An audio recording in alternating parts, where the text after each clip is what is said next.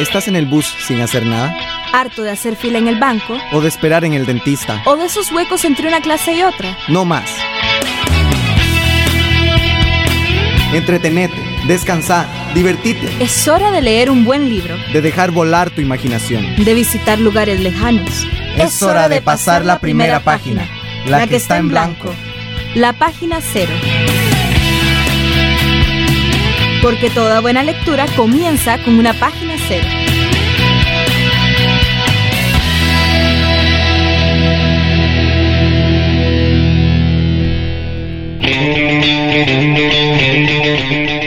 Bueno, bienvenidos. Este, bienvenidos a un programa más de Página Cero. Yo soy Soraya Mañalich. Y yo soy Diego Rojas. Este mes, como saben, tiene cinco semanas en lugar de cuatro, así que hoy decidimos traerles un programa súper especial y diferente a lo que estamos acostumbrados, que va a ser una semana extra y vamos a hablar de teatro. Más o menos la dramaturgia en el teatro y su puesta en escena. Entonces por eso traemos eh, dos obras en particular. Una que se llama Eva Sol y Sombra, escrita y dirigida por Melvin Méndez. Y también vamos a hablar hoy de la obra Ruta Gritadero, escrito por el francés Guy Foisy y dirigida por Carol Jiménez. Pero antes de empezar con las reseñas, primero les explicaremos por qué decidimos tratar este tema hoy. Un viaje largo en el bus. Entretenete, mata el tiempo. Saca el libro, viví la aventura. Que el viaje en el bus se te hará corto con una buena lectura.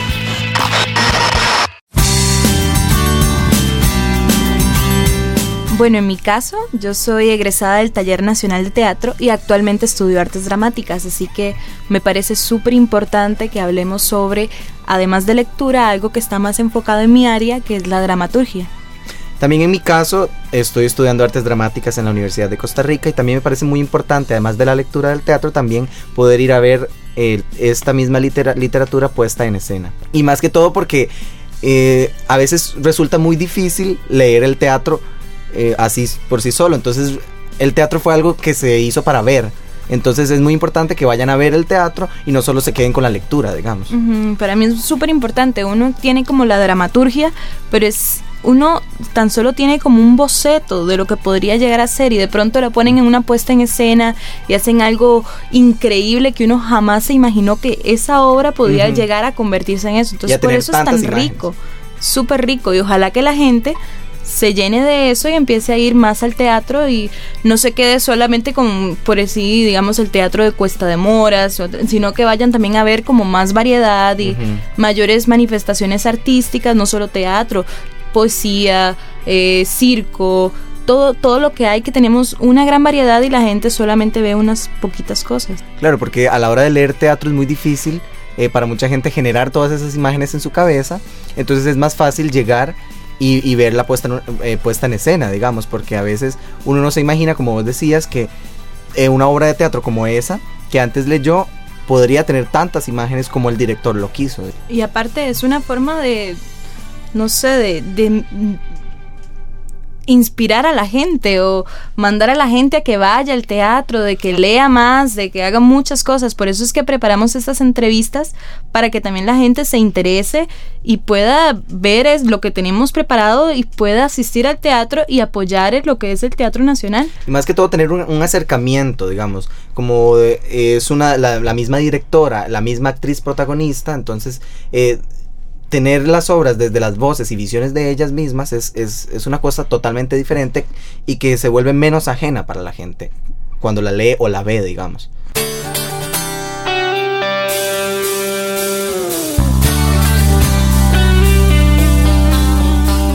Bueno, ahora es el turno de hablar de Eva Sol y Sombra, que el autor es Melvin Méndez. Lo que nosotros hicimos fue que contactar a Ana Ulate, que es la actriz principal de esta obra, que se, se montará ahora en mayo. Que aparte de Ana Ulate es compañera de nosotros en la Escuela de Artes Dramáticas. Entonces tenemos, tuvimos una entrevista con ella, nos contó más o menos sobre su personaje, eh, sobre la historia de Eva y más o menos un poco de, su trayectoria como actriz. Bueno, primero Eva Sol y Sombra, el, el director es Melvin Méndez que muchos de ustedes lo conocerán. Mel es el director del Taller Nacional de Teatro y ha dirigido muchísimas obras y esta obra en particular es súper linda y retrata mucho a lo que sigue siendo la actualidad de hoy en día, no está tan ajena a nosotros. La obra cuenta sobre esta mujer, Eva, que ha dejado, dejó muchos de sus sueños, se casó, tiene hijos y ahora también ella también este, a escondidas, pero está realizando lo que es jugar fútbol. Sin embargo, en una, en una sociedad como esta, tan machista y que tienen que, eh, la mujer le tiene que hacer todo al hombre y todo, es, es muy difícil. Entonces ella se disfraza de un hombre y empieza a jugar fútbol con, los compañeros de su, de su hijo, imagínense. Entonces es súper divertida y también muy reflexiva. Uno aprende muchísimo con esa obra. Y claro, en una sociedad como esta en la que está inmersa Eva, em, el hecho de vestirse de hombre para poder jugar fútbol o, como nos cuenta la misma Anita, que fue para...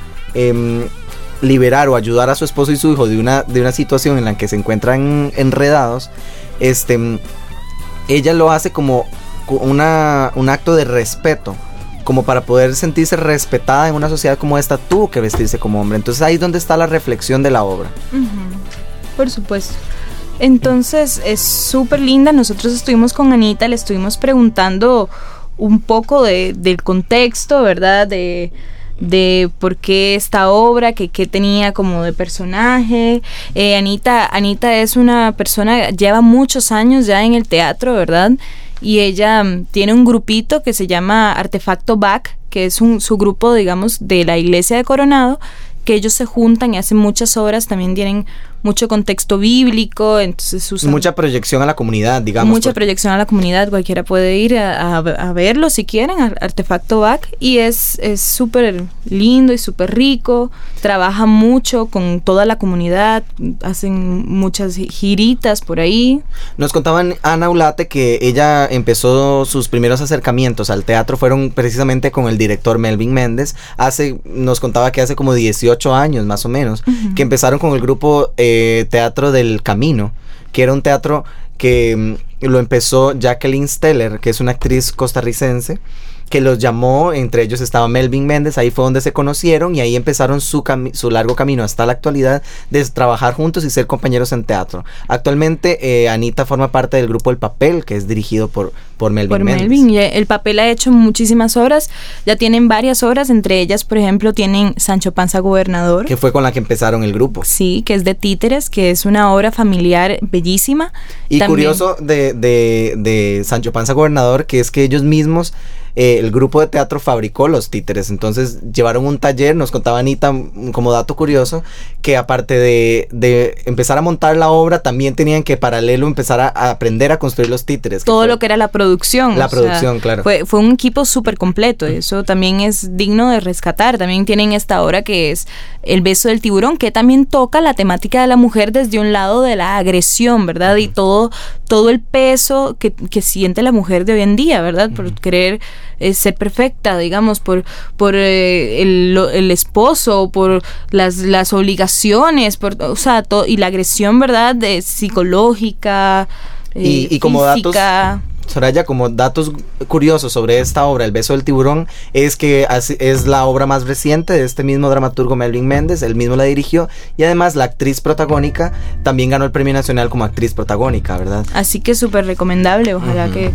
Tanto el texto como si vuelve a ponerse en escena también eh, irla a ver, ¿verdad? Esta que tenemos ahora, Eva Sol y Sombra, también la están este, en este momento montando y la van a presentar y espero que todo el mundo esté muy atento a esto porque la gira, se van a dar diversas giras en sus colegios, así que... Porque, eh, porque precisamente esta obra, Eva Sol y Sombra, junto con otras tres de Melvin Méndez, están ahorita como en la lista de lecturas obligatorias del Ministerio de Educación. Por tanto, eh, varias de esas obras se están montando y se van a hacer giras por los diferentes centros educativos. Así que pone mucha atención porque uno nunca sabe, uno de, si, alguno de ustedes está en el colegio puede que lleguen a su centro educativo, entonces... Y por esta misma razón de que no es lo mismo leer teatro que verlo, entonces por eso es que el papel se ha dedicado con estas obras de Melvin a montarlas y llevarlas a los colegios. Este, bueno, estuvimos hablando con Anita que nos comentara un poco sobre el personaje que interpreta, un poco de la historia y de, los, y de, y de las características de este personaje que se llama Eva.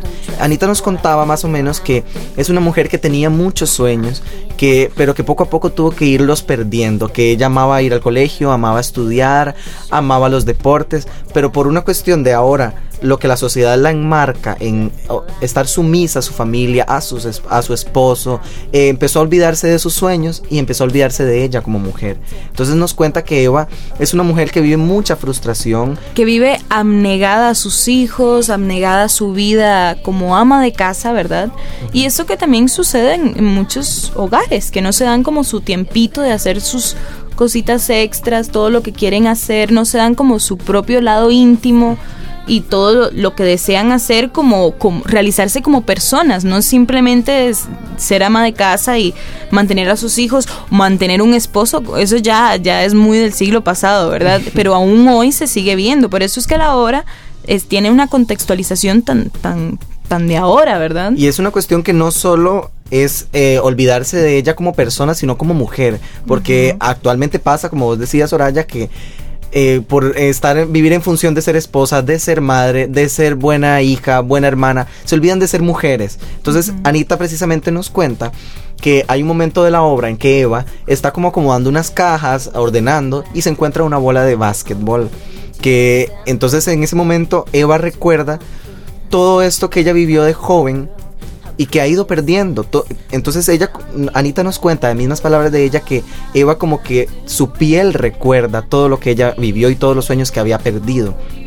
Entonces esto es como un detonante para que Eva se empiece a dar cuenta de todo esto que ha ido perdiendo y empezar a buscar y ir en función de esa meta y de recuperar todo lo que los sueños que tenía, digamos. Pues sí, es, es preciosa la obra y se la recomendamos a todo el mundo. Eva Sol y Sombra, dirigida por Melvin Méndez actúan muchos compañeros que hemos conocido y van a ser, estamos seguros de que van a ser actuaciones espectaculares y que va a ser una gran obra. Este, también hablamos con Anita como una parte como más como de actriz, cómo había vivido el proceso, qué le había servido, qué no le había servido. Ella nos contó que usó mucho su intuición, ¿verdad? Y también ponerse en los zapatos de Eva, porque por ejemplo, como, una actriz uno no siempre va a tener las mismas características que el personaje. Entonces, Anita, este, en cambio, por ejemplo, su esposo es muy libre, la ha dejado ya, Anita pinta, hace muchísimas cosas, cuestiones que Eva no hace. Entonces tuvo que ponerse en los zapatos del personaje y también aprender, ir, ir caminando con, con Eva. Precisamente de eso Anita nos hablaba que eh, hay muchas cosas que la acercan y la, y la identifican con el personaje de Eva, pero también hay otras cosas que la alejan, como vos decías. Por ejemplo, nos contaba que las cosas que la acercan mucho a, Eva es que ella es madre también de tres hijos, está casada, está casada de hace muchos años, eh, pero de las cosas precisamente que la alejan es que ella no vi, ella nos decía que ha tenido la bendición de tener un esposo que la ha dejado realizarse y desarrollarse como mujer. Entonces que en algún momento le dio eh, ganas de pintar, entonces estuvo en clases de pintura. En otro momento le dieron ganas de hacer ejercicios y que iba al gimnasio todos los días, cosa que Eva no hace. Por eso ella nos decía que es, esas cosas la alejan del personaje de Eva. También, digamos, en el proceso de, de dirección, Melvin Méndez es, es, un director que hace mucho trabajo de mesa, entonces los ayudó mucho con lo que fuera los objetivos, entender cada vez más en el personaje y también le dio como mucha libertad para que cada uno de los actores fuera aunando en el personaje, estudiando, sintiendo el personaje. Entonces fue un proceso muy rico porque no fue nada como que se les estableció de por sí, sino que se les dio mucho campo a los actores para que ellos fueran pensando y se les ayudó mucho en el trabajo de mesa para guiarlos desde una manera el bueno, el trabajo de mesa, para los que no saben, ¿verdad? El trabajo de mesa es cuando se agarra la obra y se empieza a, leer y a encontrar cuál es el objetivo del personaje, qué piensa este personaje, analizar, digamos, qué siente este personaje, qué dicen los demás del personaje. Entonces, así se va y así se va armando algo. Entonces, a partir de ahí, Melvin los deja eh, ser como jugar y experimentar y así cada quien va encontrando el personaje en sí, digamos, se va convirtiendo en eso. Porque precisamente este trabajo de mesa ayuda mucho a los actores y las actrices para el momento de llegar a la escena, tener ya una historia del personaje, una historia de las escenas y tener una noción más clara a la hora de, representar cada escena y cada personaje. También Anita nos contaba varios de los retos que, tuvo al, construir el personaje de Eva y, y interpretarlo también.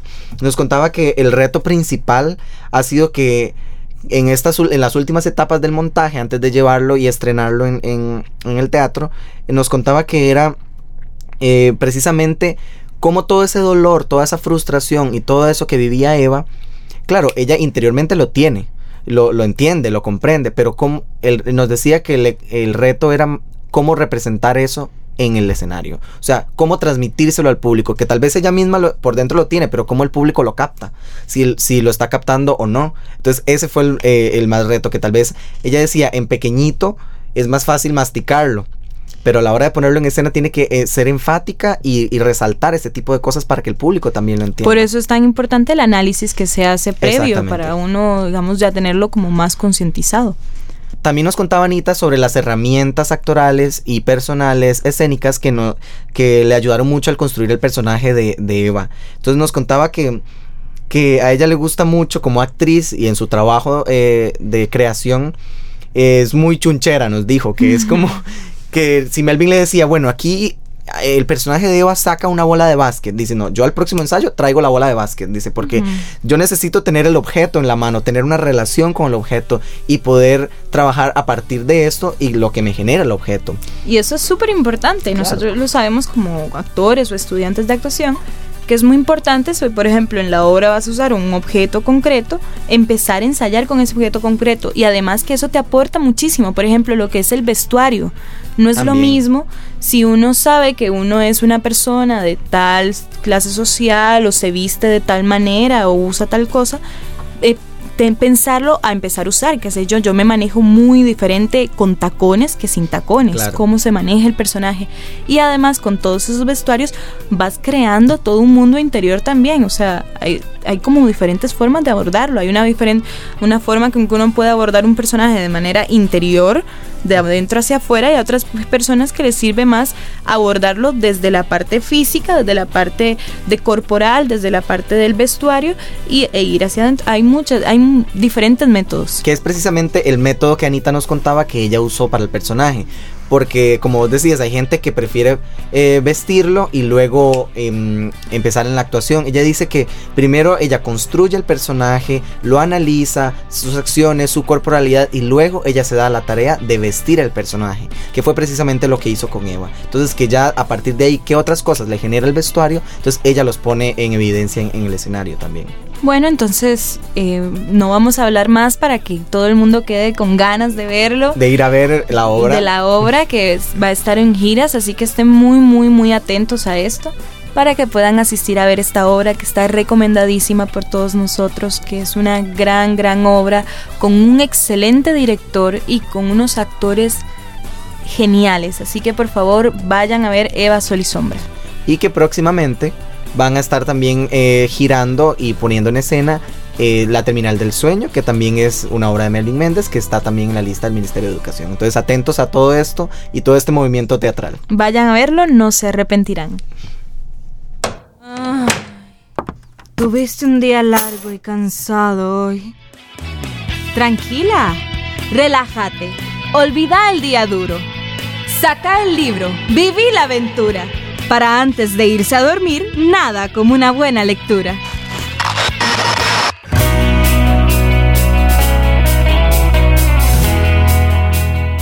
Y ahora en otro tema, eh, estamos también con la obra Ruta Gritadero, que es de la que vamos a hablar ahora y que entrevistamos a la directora Carol Jiménez.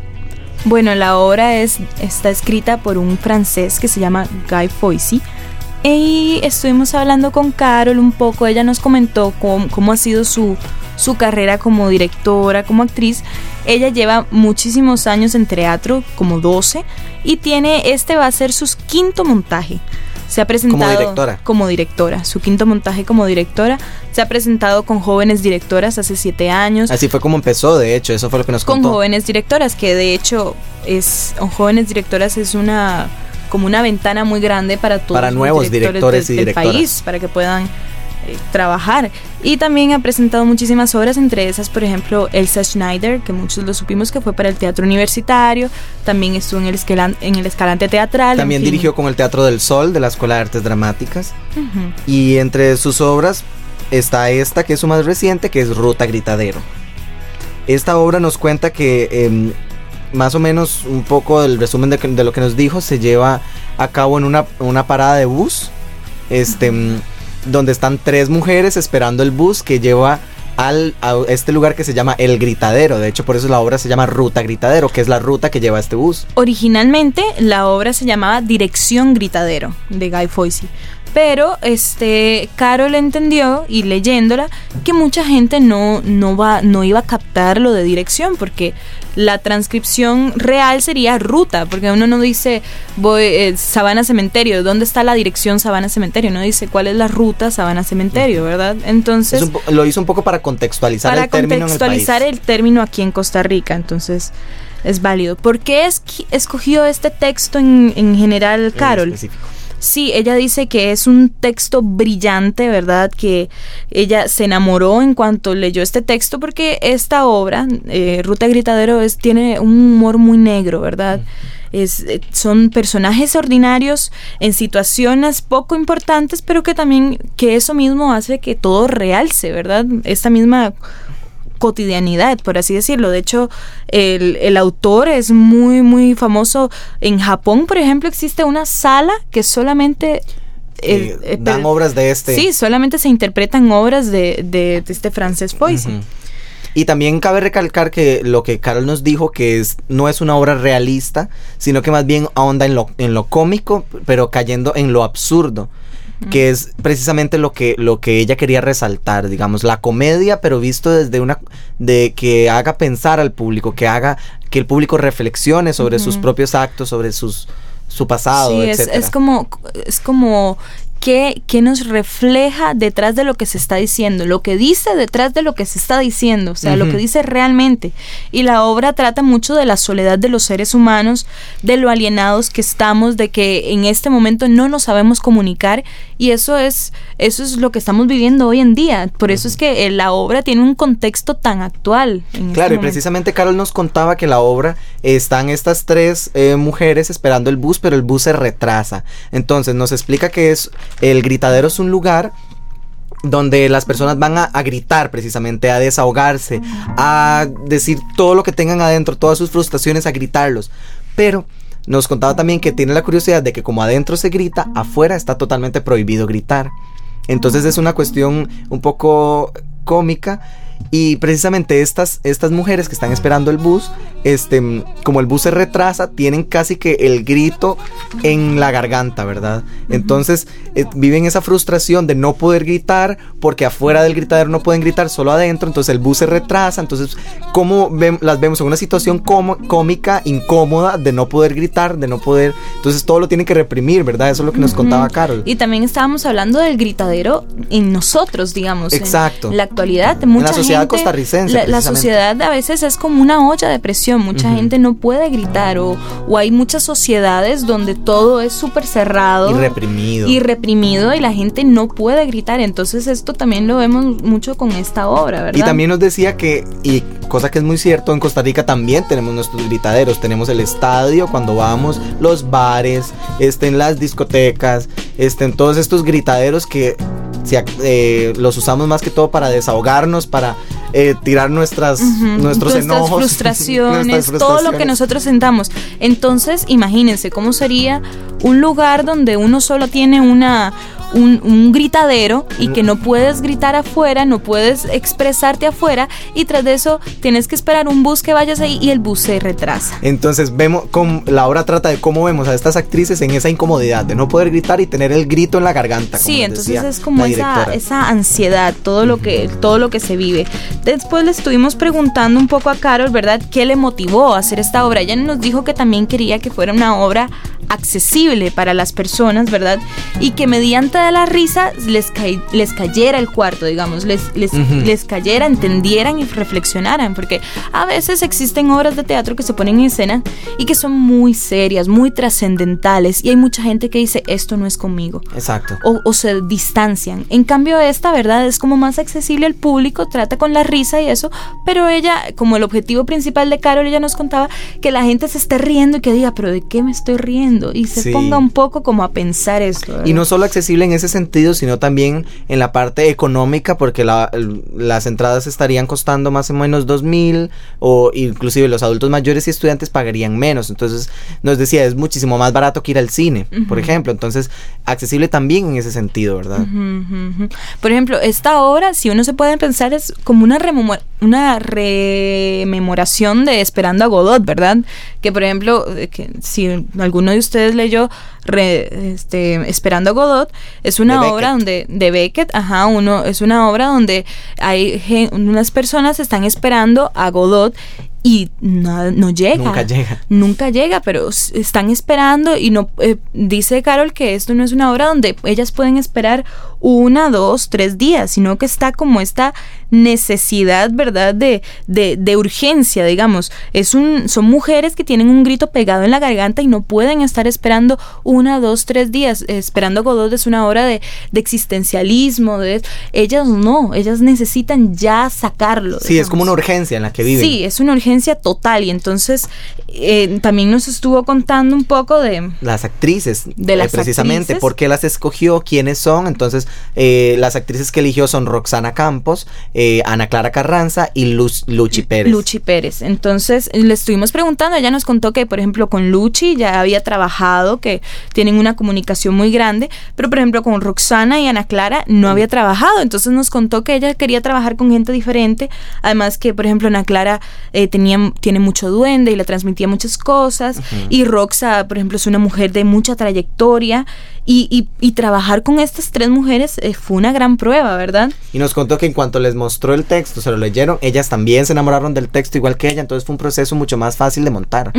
La obra entonces empezó a montar todo el proceso a finales de enero y, claro, vivieron todo lo que viven todos, buscar la falta de espacio, la falta de el horario, encontrar una comunicación conjunta. Ella dice que fue muy lindo porque tenía un respeto muy grande, todas tienen un respeto muy grande, entonces eh, fue, fue muy, muy bonito trabajar en, en conjunto. También nos hablaba de cómo fue el proceso de montaje al inicio, que ahora estuvimos hablando de que Melvin Méndez hace mucho trabajo de mesa, ella como directora al contrario, eh, sí fue importante el texto, hicieron una lectura inicial, pero se enfatizó más que todo en la improvisación, en llevarlo de una vez a la escena, ¿verdad? Que, y ella nos contaba, cada director tiene su forma de, trabajar y cada obra tiene una forma distinta de comenzar. Entonces, que esta obra en especial, ella la empezó de esa forma, con improvisaciones guiadas en las actrices. Ajá, sí, fueron varias, varias semanas de improvisación.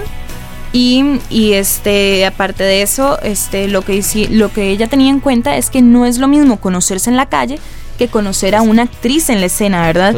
Entonces, eh, podía conocerlas en la calle, pero no sabía cómo iba a ser trabajar con ellas en el escenario. Entonces, tuvo que encontrar una forma de comunicarse con las actrices, una forma de buscar cómo acotarlas, ¿verdad? Cómo darles las indicaciones y, y, y, eran tres maneras diferentes porque eran tres actrices totalmente distintas, ¿verdad? También le estuvimos preguntando, este, cuál era como su mayor, su mayor reto. Y ella nos contó de que el hecho de que fuera una comedia, ¿verdad? Porque era la primera comedia que hacía y el timing de comedia es súper difícil, ¿verdad? Y también nos, nos estuvo contando ya para finalizar eh, cuál fue el eh, ¿qué, es lo que esperaríamos como público al, llegar a ver la obra? Bueno, primero de, primera impresión, la escenografía es una parada de bus real, de las mismas que nos encontramos en la calle. Sí, ya Diego y yo la vimos y quedamos anonadados, ¿verdad? Y yo sé que todo el mundo va a quedar impresionado. O sea, ver, ver una, una parada de bus real eh, metida en un teatro es una cuestión que impresiona. Además que es una comedia inteligente y eso todo el mundo sabe que no es tan fácil en este país lograr una comedia inteligente, ¿verdad? Entonces ella nos decía que, que casi que como requisito para el público, espero que se rían, que se rían un montón, porque ese es precisamente lo que, lo que se busca con esta obra y con este texto, y ella como directora, que es que se rieran, pero, y como vos decías, que se rían y que digan, pero ¿de qué me estoy riendo? Sí, y que, reflexionen. Que a partir de eso reflexionen. Así que los dejamos más que invitados para que vean Ruta Gritadero, que estamos seguros que va a ser una obra espectacular. Bueno, muchísimas gracias. Este fue su programa extra de Página Cero, en donde estuvimos hablando de dos obras, eh, Ruta Gritadero y Eva Sol y Sombra. El, el próximo programa vamos a tener el cierre de mes libros que tratan sobre la censura. Así que espero que estén con nosotros. Nuestro contacto es pg0.gmail.com también en, en blog pg0.blogspot.com y en Twitter es pg0. Ojalá que nos veamos la próxima semana y muchas gracias por estar con nosotros. Yo soy Diego. Y yo soy Soraya. Chao. El programa ya se acabó, pero la aventura apenas comienza. Estás en el bus, pues saca un libro. Haciendo fila, saca un libro. Anda, hacelo. Vos sabés qué querés. Porque ya pasaste la primera página, la que estaba en blanco. La, página cero. Sintoniza Página Cero por Radio Farolito. Y no te olvides de visitar el blog pg0.blogspot.com para más información. También puedes comunicar tus dudas y sugerencias a pg0.gmail.com. Y recordá, toda buena lectura comienza con una página cero. Producción, Ángela Arias Molina. Grabación y edición, Luis Paulino Salas. Radio Farolito, Centro Cultural de España, San José, Costa Rica 2011.